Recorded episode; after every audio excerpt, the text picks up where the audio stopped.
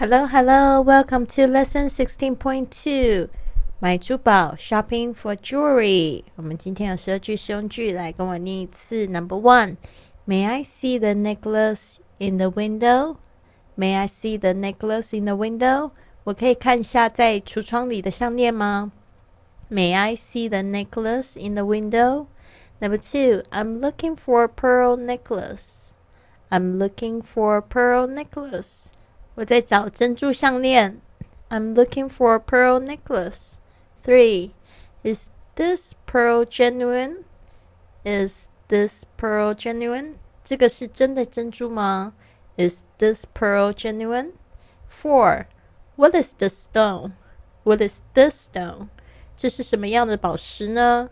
What is this stone? Five. Where is the stone from?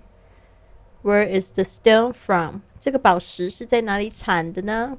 Where is this stone from? Six. How many carat is this gold? How many carat is this gold? 这个是几 K 金的呀？How many carat is this gold? Seven. It's eighteen carat gold. It's eighteen carat gold. 这是十八 K 金。It's eighteen carat gold. Eight. Is this a real diamond? Is this a real diamond? 这个是真钻吗？Is this a real diamond? Nine.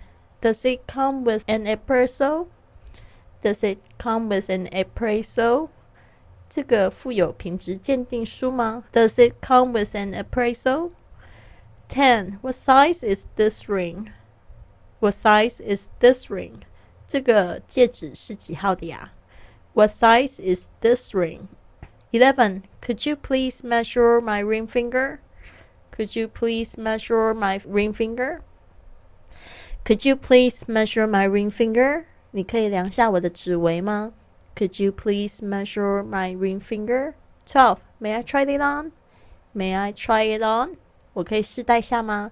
May I try it on? 好的。 那有参加这个训练营的同学，别忘了要记得交交你们的语音作业哦。I'll see you soon. Have a wonderful day.